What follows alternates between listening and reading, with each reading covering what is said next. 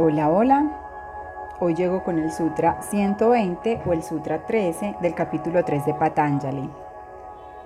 Y este sutra nos dice, por esto, respecto a los órganos de los sentidos y los elementos, la transformación de la cualidad, carácter y condición de la mente ha sido plenamente detallada.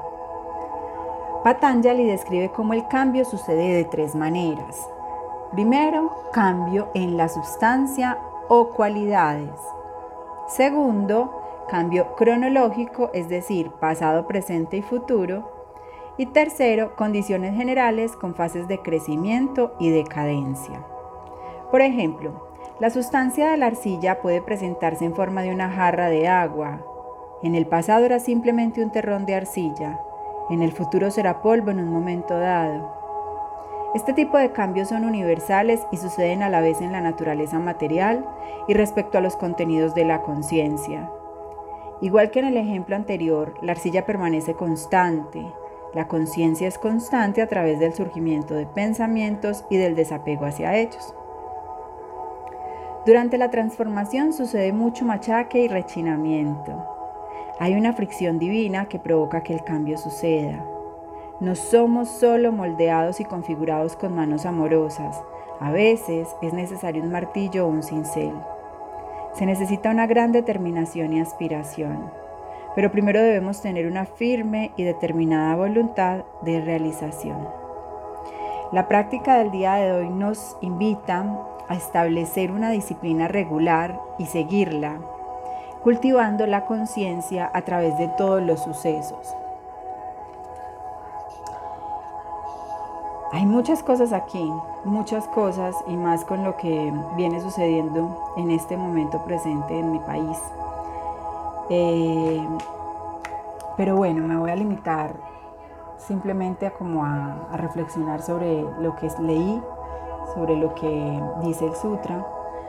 Y básicamente nos dice que nos habla de lo impermanente, de la conciencia, del alma, de la esencia, de la chispa, de la arcilla, de lo impermanente.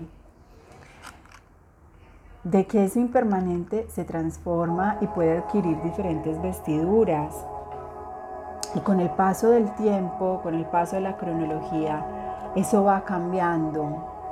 Nuestro cuerpo físico se va transformando, la piedra se vuelve en diamante y luego se vuelve en joya, Y así, cada, cada cosa se va transformando y se va convirtiendo en otra. Los materiales de la naturaleza, los alimentos que consumimos, tantas cosas.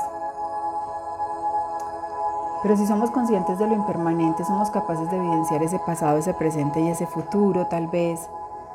Y estamos tranquilos con eso. Y si cultivamos ese arte de empezar a hacer trazabilidad y empezar a mirar esas formas, cómo van cambiando con el tiempo. En ese entrenamiento constante, pues vamos a poder, más adelante lo vamos a ver en otro sutra, podemos despertar la habilidad de ver el pasado, de ver el presente y de ver el futuro.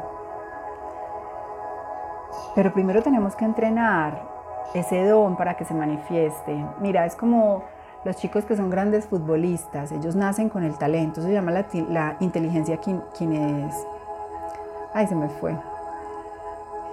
Bueno, se me, fue. La inteligencia corporal, la inteligencia del manejo del, cuerpo. Eh, y ellos nacen con eso, con ese don, con esa virtud. Pero si no se les entrena, si no la, la desarrollan, si no, si no le permiten primero manifestarse y luego la desarrollan y la entrenan y la cultivan, pues seguro no van a llegar a ser los grandes futbolistas que son, ni tan exitosos. Entonces los dones los tenemos, los talentos los tenemos. Lo primero debemos permitir, primero debemos reconocerlos, luego permitir que se manifiesten, pero posteriormente entrenarlos. Si tú sientes que tienes esta habilidad a través de la clarividencia o a través de alguna herramienta como el tarot o la astrología o qué sé yo, entrena, entrena en la vida trivial, en los objetos, en el alimento que te comes, empieza a mirar de dónde viene, antes qué era, cuál es su esencia verdadera, en qué se ha transformado y en qué se va a transformar, en qué se va a convertir. Pero como esa esencia sigue siendo pura, intocable, impermanente.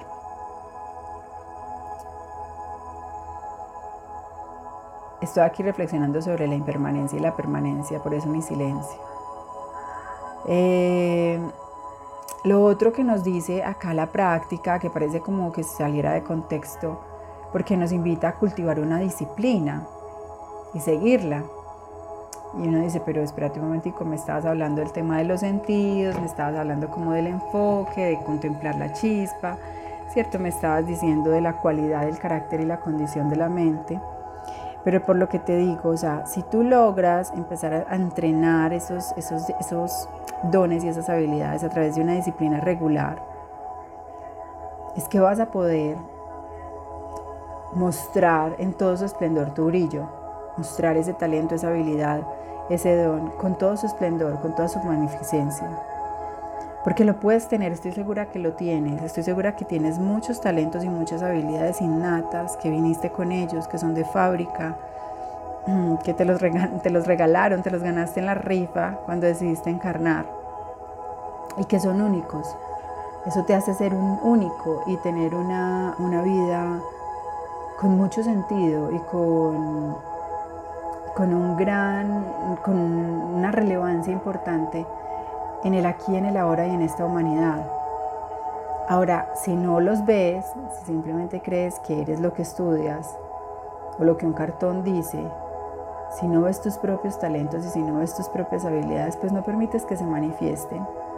Y en esa medida, pues probablemente vas a cultivar esa disciplina, pero sabes que las disciplinas cultivadas así generan algo que yo llamo competencias.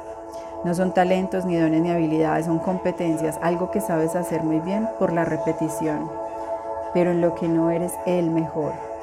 Solo puedes ser el mejor o la mejor en lo que realmente eres tú, en lo que realmente te compete, en lo que realmente es tu don, es tu habilidad, es tu talento. Entonces hoy te invito que hagas una reflexión profunda y observes cuáles son esos dones o cuál es ese don. Permitas que se manifieste y paso seguido empieces una práctica que lo lleve al entrenamiento juicioso, el entrenamiento permanente, el entrenamiento disciplinado, para, cada vez, para que cada vez puedas brillar y brillar y brillar y mostrar muchísimo más esa luz.